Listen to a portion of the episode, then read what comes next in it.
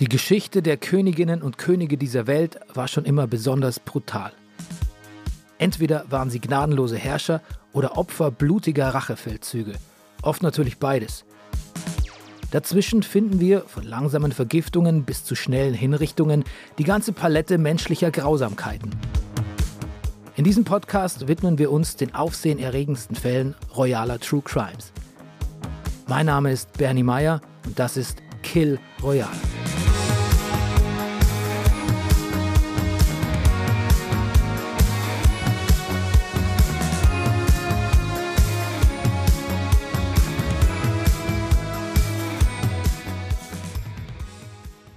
Der letzten Folge haben wir ja Henry VIII. und seine sechs Ehefrauen kennengelernt, von denen nicht alle eines, naja, sagen wir mal, natürlichen Todes gestorben sind. Mit der ersten von ihnen, Katharina von Aragon, seiner angeblich großen Liebe, hat er eine Tochter. Und zwar nur die eine Tochter, die anderen Kinder überleben nicht. Deswegen verstößt er Katharina auch, lässt die Ehe annullieren, kappt dafür sogar den Kontakt zum Papst. Die überlebende Tochter Maria wird mal mehr, mal weniger nett bedacht. Doch dank Henrys letzter Frau Catherine Parr versöhnen sich Tochter und Vater nach langem Hin und Her, aber noch bevor er stirbt. All die Irrungen und Wirrungen nach Henrys Tod verursachen, dass am Ende Maria auf dem Thron sitzt und ein strenges Regiment führt, mitunter ein gnadenloses. Denn sie geht unter einem ganz speziellen Nickname in die Geschichte ein. Bloody Mary. Schauen wir uns doch mal an, warum. So, Frau Panzer, das freut mich sehr, dass Sie dabei sind. Ich sage Ihnen jetzt aber noch ein bisschen, äh, was wir machen, damit Sie noch genauer im Bilde sind. Ja. Kill Royal, also nicht Kill Royal, sondern Kill Royal heißt unser Podcast und es geht um Morde in Königshäusern, aber nochmal aus einer bisschen zeitgemäßen Perspektive betrachtet. Nicht nur einfach die alte Chroniken runterbeten, sondern einfach ein bisschen modernes Licht drauf werfen. Fühlen Sie sich äh, bereit dafür? Ja, gut, ja. Okay. Sie kommen aus Bayern? Ja, und ich bin in Regensburg. Ah, das ist toll, weil ich habe in Regensburg lange studiert. Ja, ich habe es gelesen in Ihrem Homepage, ja. Ich treffe Marita Panzer. Oder besser gesagt, ich habe einen Videocall mit ihr.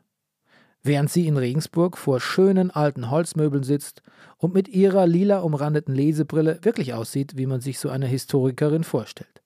Frau Panzers Veröffentlichungen machen sie zu einer starken Expertin für mein Thema, da sie nicht nur eine Biografie über Mary Tudor geschrieben hat, sondern auch über die gesamte Dynastie. Warum ausgerechnet die Tudors, frage ich mich. Und Sie? Ja, ähm, naja, wie kommt so, sowas zustande? Einmal eben durch meine Aufenthalte in England und in Irland.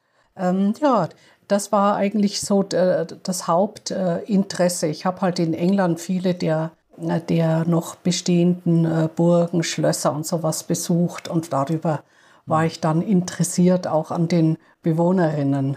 Stehen Sie als Wahlirin der britischen Krone nochmal extra skeptisch gegenüber? Nicht gerade skeptisch. Als Historikerin ist man so und so skeptisch und ein bisschen, äh, wie soll ich sagen, in Distanz. Ja. Gut, dann wollen wir mal, rein, wollen wir mal reintauchen. Als Maria geboren wird, ist die Welt noch in Ordnung. Sie ist das erste Kind von Henry, das überlebt. Das allein scheint Grund zur Freude zu sein, und auch wenn er verzweifelt versucht, einen männlichen Thronfolger zu zeugen, ist er doch glücklich über das erste Kind, das durchkommt. Dass sie ein Mädchen ist, Schönheitsfehler, steckt er noch locker weg. Aber es wird ja nicht der letzte Versuch gewesen sein. Und irgendwann muss ja auch mal ein Junge dabei rauskommen. Davon zeugt auch, was er dem venezianischen Botschafter Giustiniani zur Geburt Marias gesagt hat. Wir sind beide jung. War es diesmal eine Tochter, so werden mit Gottes Gnade Söhne folgen. Also alles entspannt im königlichen Heim. Noch. Als sich aber abzeichnet, dass Katharina partout keinen lebensfähigen Jungen gebärt, wird Henry ungeduldig und will mit dem Kapitel Katharina von Aragon abschließen. Und dazu gehört leider auch Maria. Wir fangen eigentlich so mit der Maria an. Ja. Ähm, es geht ja damit los, dass der Henry VIII. seine Ehe mit Katharina von Aragon für nichtig erklärt und Maria damit ja zum Bastard erklärt wurde, aber auch von ihrer Mutter getrennt. Wie muss man sich ihr Leben nach dieser Annullierung vorstellen? Nun ja, zuerst, äh, das war natürlich ein ganz schwerer Bruch für, für die Maria. Die war ja eigentlich wie eine Thronfolgerin äh, behandelt worden und äh, wurde auch schon am Hof herumgezeigt, schon als kleines Kind und, und sehr bewundert, auch dementsprechend auch äh, schon gut ausgebildet und plötzlich äh, natürlich dieser Bruch, diese Illegitimität, die sie ja nie, ja, wie soll ich sagen, die, das hat sie nie akzeptieren können. Sie sah natürlich immer ihre, ihre Mutter als die legitime Königin an der Seite Heinrichs äh, des Achten und damit sich selbst auch als legitime Tochter und letztendlich auch Nachfolgerin. Dann jedoch, nachdem äh, Heinrich, ja, man muss schon sagen, in, in einer langwierigen Aktion die Ehe hat annullieren lassen und äh, dann ist Maria zu, äh, zum Bastard, wie man damals auch gesagt hat, geworden. Ja, wie hat sie da gelebt? Hat ihr ein einen kleinen, früher war sie an einem eigenen Hof ja installiert gewesen, dann wurde sie eigentlich äh, mehr oder weniger, nachdem ihre Halbschwester Elisabeth auch geboren war, wurde sie äh, wie eine Hofdame behandelt und Elisabeth äh, zugeschustert, muss man schon fast sagen. Das gab äh, bei ihr sicherlich sehr viele Verletzungen bei Maria, äh, die sie sehr, sehr lange äh, nicht hat überwinden können. Und ähm, ja, vielleicht können wir gleich ein bisschen darauf eingehen, wie denn dann ihr Verhältnis zur, zur Elisabeth war.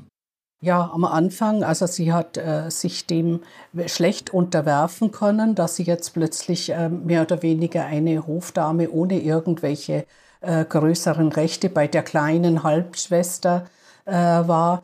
Ihr Verhältnis war angespannt, ziemlich lange eigentlich bis, äh, so steht es zumindest äh, in den Geschichten geschrieben, eigentlich bis Maria geheiratet hat und Philipp, ihr Gemahl, hat versucht, eine Entspannung zwischen den zwei Schwestern herbeizuführen. Und es ist ihm wohl auch äh, geglückt. Ab da war das hm. Verhältnis, ja, sagen wir, entspannter. Es war nicht unbedingt liebevoll.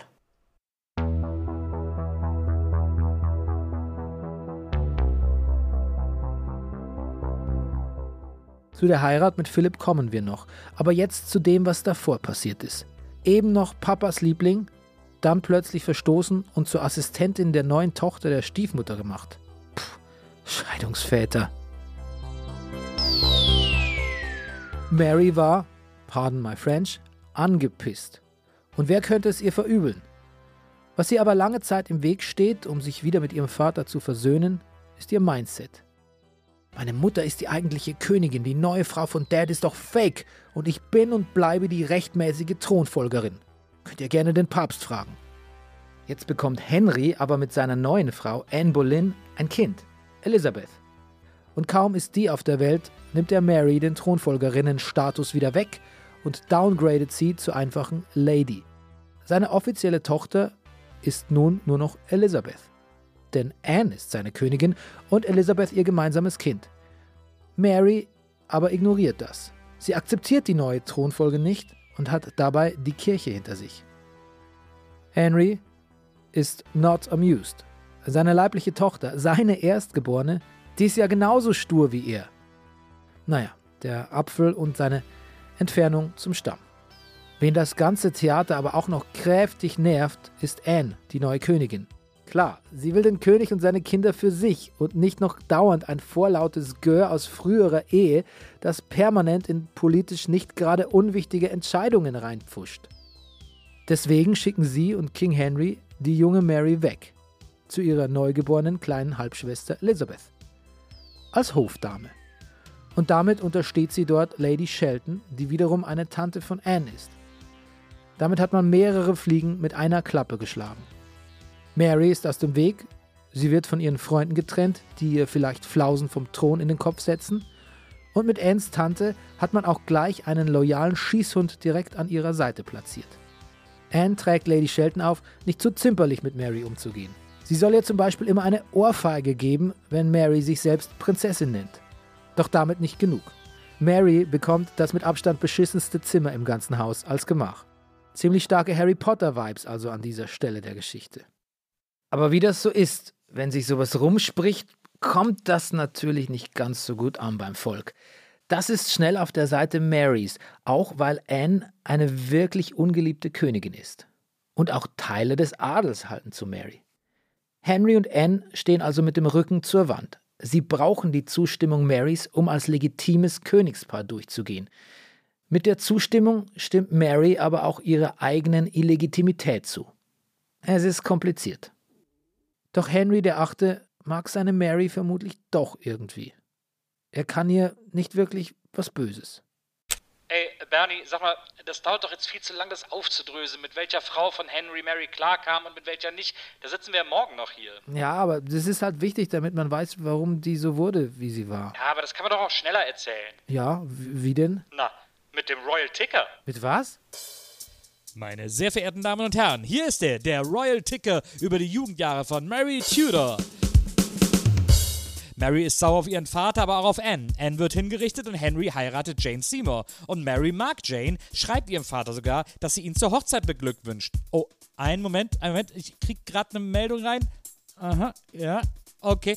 Anscheinend hat Henry nicht darauf geantwortet. Ich wiederhole, er hat nicht darauf geantwortet, weil Mary ihn nicht als Oberhaupt der Kirche akzeptiert. Und Elizabeth verliert plötzlich auch ihren Rang als Thronfolgerin. Meine Damen und Herren, hier ist vielleicht was los. Nach einiger Zeit und etlichen Drohungen gegen Marys Freunde unterzeichnet sie aber ein Schreiben, das seine Position bestätigt und ab da entspannt sich die Beziehung zwischen den beiden. Mary bleibt am Hof und erlebte noch diverse Hochzeiten ihres Vaters mit, bis seiner fünften Frau, Catherine Howard, sogar mit einer, die jünger war als Mary. Ich wiederhole, jünger, meine Damen und Herren. Henrys letzte Frau, Catherine Parr, bringt Vater und Tochter einander wieder deutlich näher, bis Henry stirbt. Oh, Moment, Moment, Moment, Moment. ich bekomme gerade noch eine Meldung rein. Mhm, ja, okay. Also, meine Damen und Herren, ich habe gerade gesagt bekommen, ab da geht der Ärger erst richtig los. Gut, keine Ahnung, wie hilfreich das jetzt war, aber ich übernehme ab hier mal wieder selbst, wenn's recht ist. Henry ist tot und sein einziger leiblicher Sohn Edward soll den Laden übernehmen.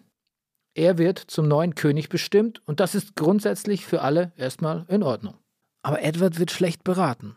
Um ihn herum sind nur Typen, die ihn ausnutzen. Weil ihn Regierungsgeschäfte wirklich so gar nicht interessieren und er froh ist, wenn ihm jemand die lästigen Aufgaben abnimmt und er sich nur um den Fun-Part kümmern muss. Ganz wie der Vati. Liegt eventuell auch daran, dass er neun ist, als er König von England wird. Es sind keine rühmlichen Regierungsjahre. Es sind aber auch nicht viele.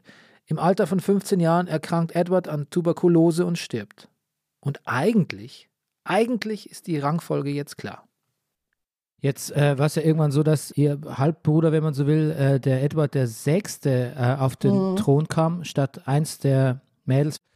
Und ähm, als der starb, war sie aber trotzdem nicht auf der Liste, sondern ihre Großnichte, die eigentlich gar nicht direkt aus dem Tudorhaus stammende protestantische Jane Grey hat sich durchgesetzt. Wie, äh, also wie ist denn, ja, das war ihre Cousine. Ja. Also es war so, Heinrich VIII. In seinen letzten Jahren hat wieder einen königlichen Hof installiert und da waren alle Kinder bei ihm im Umfeld. Seine letzte Gemahlin Catherine Parr hat also da hingewirkt, dass auch die Elisabeth und auch die Maria wieder an den königlichen Hof geholt wurden. Denn auch Elisabeth war ja bastardisiert worden, nachdem Heinrich endlich den Sohn hatte, den er sich gewünscht hatte und Nachfolger. Und in Heinrichs Testament waren, war die Abfolge anders. Da war eben sein Sohn der Thronfolger.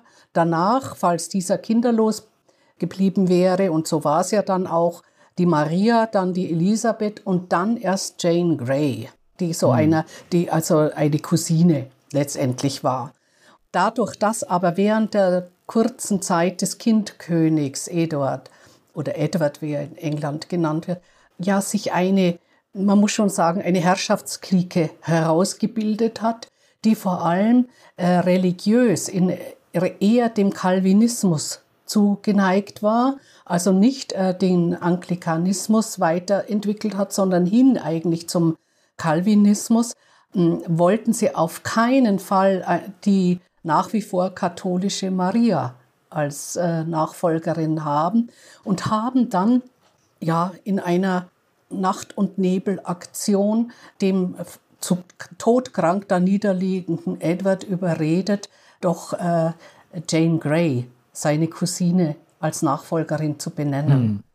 Und so ist, ist dann Jane Grey, die das da wahrlich nicht wollte, eine, ein ganz junges Mädchen von 15 Jahren, ist dann zur Königin ausgerufen worden.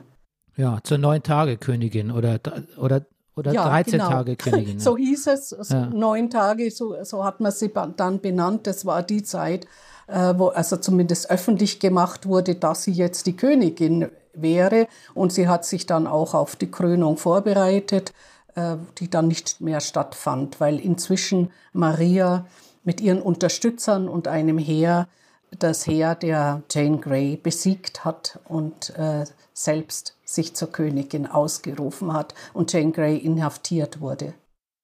Kam denn der Impetus, äh, jetzt quasi äh, sich dagegen zu wehren, gegen die Intronisierung äh, Jane Grace, kam denn das von Maria direkt oder kam das aus ihren Beratern oder aus äh, den katholischen Kreisen oder wie hat sich das zusammengesetzt, diese, dieser Aufstand, wenn man so will? Also ja, Maria war äh, diejenige, die sehr ja gelitten hat unter der Herrschaft ihres Halbbruders, denn er wollte sie ja auch permanent zwingen, von ihrem katholischen Glauben abzulassen und eben äh, in die Richtung des Calvinismus sich zu begeben. Und da hat sich Maria sehr gewehrt, hat natürlich dementsprechend Unterstützer gehabt. Es gab ja in England der damaligen Zeit immer noch einflussreiche katholische Adelige, die sich um Maria herum eben gruppiert haben. Und äh, dann hat man Maria, weil man gesehen hat, die, sie ist da, sie hält starr an ihrem Glauben fest, hat man also sie mehr oder weniger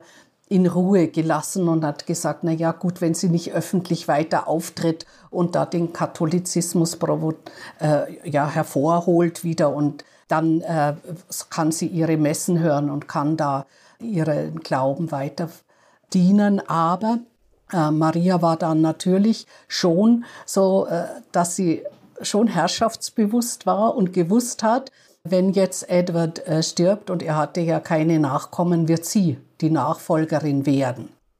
So hm. wie das das Testament ihres Vaters festgelegt hat.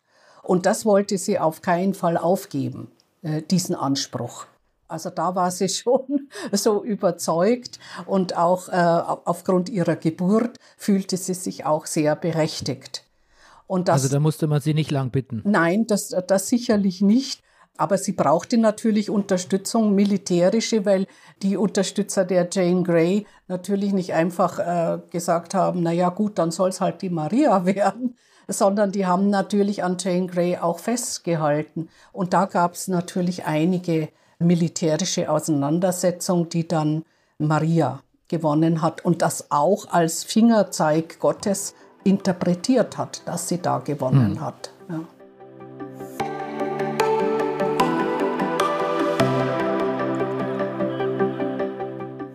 Am 1. Oktober 1553 ist es dann soweit. England hat seine erste Königin, Queen Mary.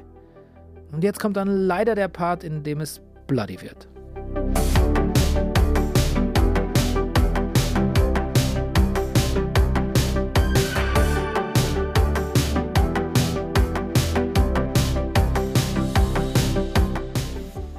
Henry will ja Kirche und Staat trennen, sich also von der Kirche oder dem Papst nicht in seine Regierungsangelegenheiten reinreden lassen. Und er schafft es ja auch tatsächlich, sich vom Papst abzuspalten. Das hat sich übrigens auch finanziell durchaus gelohnt. Der Adel hat die ganzen Ländereien der Kirche dann einfach unter sich aufgeteilt. Aber mit Mary an der Spitze wird sich das alles wieder ändern. Die hält da nämlich gar nichts von. Die ist straight römisch-katholisch. Und das Land soll das gefälligst auch wieder werden. Als Herrscherin im 16. Jahrhundert schwört man natürlich auf die gute alte Strategie von Zuckerbrot und Peitsche. Deswegen gibt sie sich erstmal ganz versöhnlich und haut Statements raus wie das hier. Ihre Majestät kann nicht jene Religion verbergen, zu der sie sich vor Gott und der Welt seit ihrer frühen Kindheit bekannt hat und die Ihre Majestät nach wie vor befolgen will. Ihre Hoheit wäre glücklich, wenn all ihre Untertanen dieselbe Religion friedlich und mildtätig annehmen würden und dennoch wünscht Ihre Majestät, Ihre Untertanen nicht dazu zu zwingen, bis ein diesbezüglicher Parlamentsbeschluss vorliegt. Wäre glücklich, wünscht nicht zu zwingen. Das klingt doch empathisch, oder? Klingt nach freier Religionsausübung. You wish. Mary hat schon längst wieder Kontakt mit dem Papst in Rom aufgenommen und alles in die Wege geleitet, um die gottlosen Gesetze der vergangenen Jahre wieder abzuschaffen und zur alten religiös-politischen Ordnung zurückzukehren. Sie streicht Edwards Religionsgesetze und lässt die Ehe ihrer Eltern, die ja mittlerweile beide tot sind, rückwirkend wieder für gültig erklären. Mary räumt auf.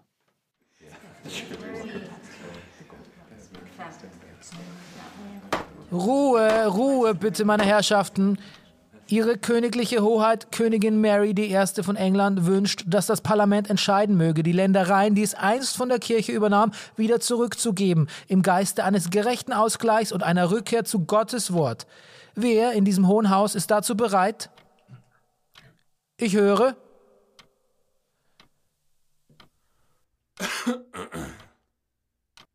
Lord Fauntleroy, soweit ich weiß, haben Sie damals von den Überschreibungen sehr profitiert. Ein ganzes Anwesen der Kirche ist in Ihren Besitz übergegangen.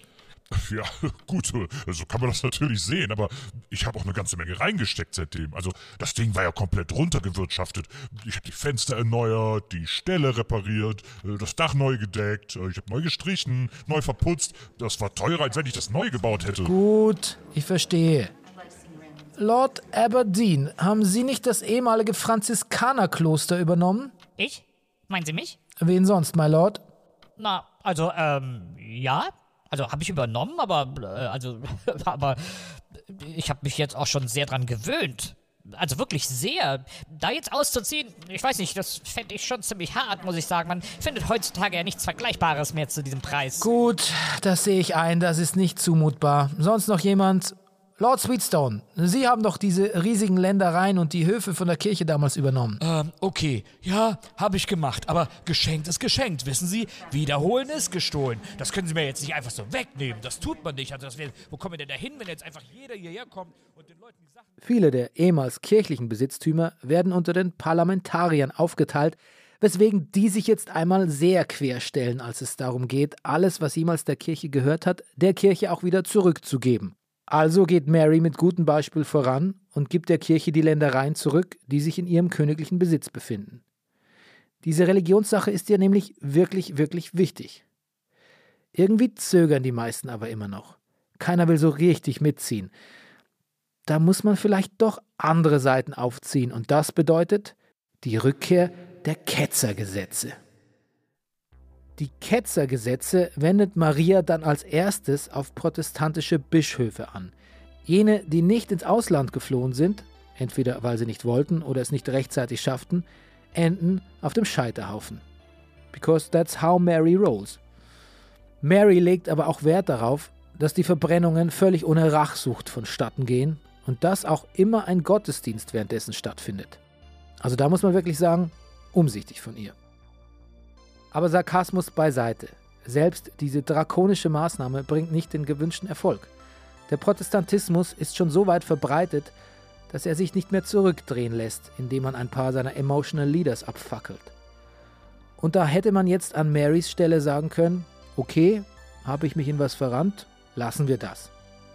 Aber die gute Maria ist so gottesfürchtig und so von ihrer Version eines religiösen Staates überzeugt, dass sie nicht loslassen kann, und deswegen muss sie den nächsten Schritt gehen. Angst und Schrecken verbreiten. Ab jetzt kann es jeden treffen. Wenn einer in der Messe nicht aufpasst, Scheiterhaufen. Wenn einer nicht zur Prozession kommt, Scheiterhaufen. Wenn man sich nicht an die Fastenzeit hält, Scheiterhaufen.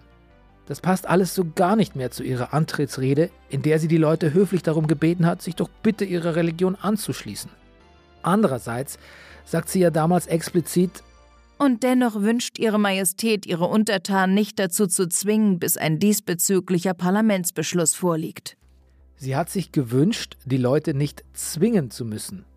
Aber, und das steckt ja auch drin, wenn es nicht anders geht, dann muss sie die Leute eben zwingen. Hätte man ihr nur genau zugehört damals. Inwieweit Mary wirklich die Verbrennungen angeordnet hat, ist aus heutiger Sicht umstritten. Aber gehen wir mal davon aus, dass es stimmt. Dann lässt sie gut 300 Menschen anzünden, nur weil die nicht so gebetet haben, wie die Königin sich das gewünscht hat. Jetzt kann man sich vorstellen, wie das im Volk ankommt. Der Protestantismus, diese viel freiere Auslegung von Religion, die sich auch viel mehr der Lebensrealität der Menschen angepasst hat, ist längst nicht mehr aufzuhalten. Und der strikte Weg zurück in den Katholizismus stirbt zusammen mit Mary. Und noch etwas Kontroverses hat Mary unternommen, um die Rekatholisierung Englands zu untermauern. Sie heiratet den elf Jahre jüngeren spanischen Prinzen Philipp. Das kommt weder beim Volk noch beim Adel gut an, der Angst vor dem Einfluss der verhassten spanischen Krone hat. Sogar einen blutigen Aufstand namens Wyatt-Verschwörung hat das Ganze verursacht. Geheiratet hat Mary Philipp II. dann aber doch, ihm aber so wenig Rechte im Ehevertrag eingeräumt, dass der schon bald das Interesse an England verloren hat. Der Boss bleibt Maria. Ich will jetzt aber von Marita Panzer wissen, wie gerechtfertigt der Beiname Bloody für Queen Mary ist. Die hat da nämlich eine differenzierte Sichtweise.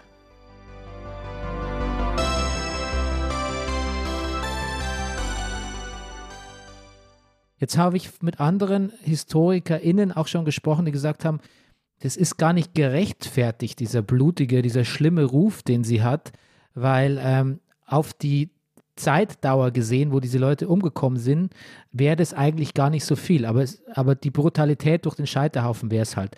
Jetzt sind Sie dran. Wie, wie beurteilen Sie den, den Beinamen der Bloody Mary und diese, äh, ja, diese religiösen Säuberungsaktion? Naja, ich habe ja eine Biografie über Maria die Erste geschrieben, die, die Bloody Mary. Und da habe ich ja auch deutlich gemacht, dass dieser Name ja erst viel später aufkam einmal äh, und auch aus äh, propagandistischen Gründen, um sich eben gegen die katholische Herrschaft der Maria abzusetzen.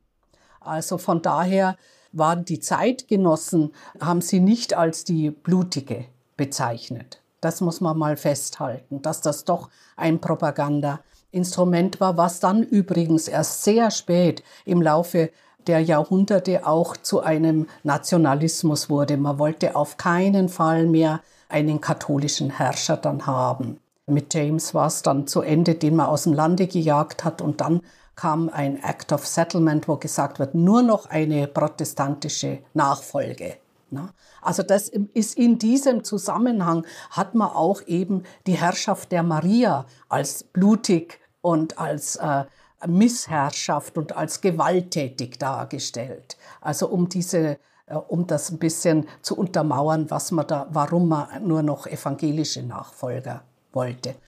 So, und äh, Maria, also diese, diese ganzen Scheiterhaufen, die da brannten, ja, das stimmt, das war schrecklich. Es waren dann die 300 äh, Menschen, die da ihr Leben äh, lassen mussten. Äh, Maria war aber da in einer Reihe, so wie es die katholische Kirche vorgeschrieben hat. Man hat ja den Protestantismus als Ketzertum eingestuft und Ketzer sind traditionell, muss man schon fast sagen, auf den Scheiterhaufen verbrannt worden, weil man dann gedacht hat, dass da eine gewisse Reinigung äh, vor sich äh, ginge durch das Verbrennen. Maria selbst hatte ja am Anfang geglaubt, dass das nur eine Androhung wäre. Also dass die Leute, wenn sie wissen, jetzt kommen sie auf den Scheiterhaufen, wieder rufen werden und sich wieder der katholischen Kirche zuwenden. Das war aber eben bei vielen nicht der Fall. An die 300 sind eben da, haben ihr Leben lassen müssen. Ich möchte ungern immer äh, ja, äh, Tote aufzählen äh, oder, oder gegeneinander ausspielen, aber wir müssen auch bedenken, sowohl unter Heinrich sind gewaltig viele hingerichtet worden. Oft aus anderen Gründen, Herrschaftsanspruch, man wollte die weghaben, weil man gedacht hat, die könnten vielleicht äh, Anspruch auf den Thron erheben, aber eben auch andere, die man einfach hingerichtet hat, geköpft hat. Und auch unter Elisabeth gab es durchaus äh, solche äh, Hinrichtungen.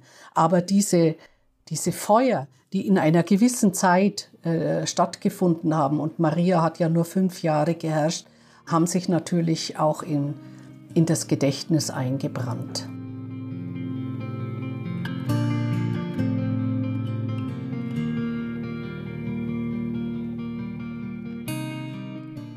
Ja, so ist das mit dem Confirmation Bias. Man liest Bloody Mary und damit ist eigentlich schon klar, in welche Richtung man recherchiert. Kaltblütige Killer Queen. Dass das alles komplexer und vielschichtiger ist, hält der Mensch ja nicht immer so gerne aus. Aber dafür hatten wir ja Marita Panzer in der Sendung.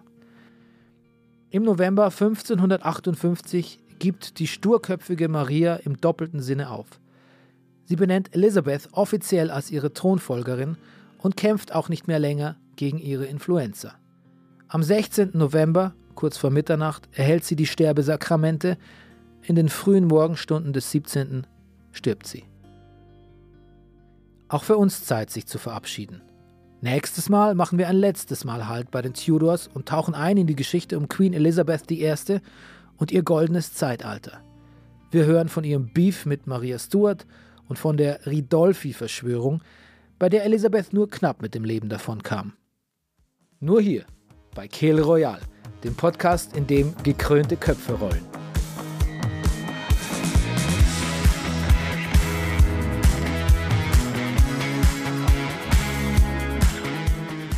Kill Royal ist ein Podcast von Zebra AudioNet. Recherche, Interviews und Moderation Bernie Meyer. Recherche und Buch Nils Bokelberg. Sprecherin Elke Appelt. Mit weiteren Stimmen von Nils Bokelberg, Wenzel Burmeier und Bernie Meyer. Unser Titelsong ist Easy Way Out von Roosevelt. Kill Royal wird produziert von Pool Artists.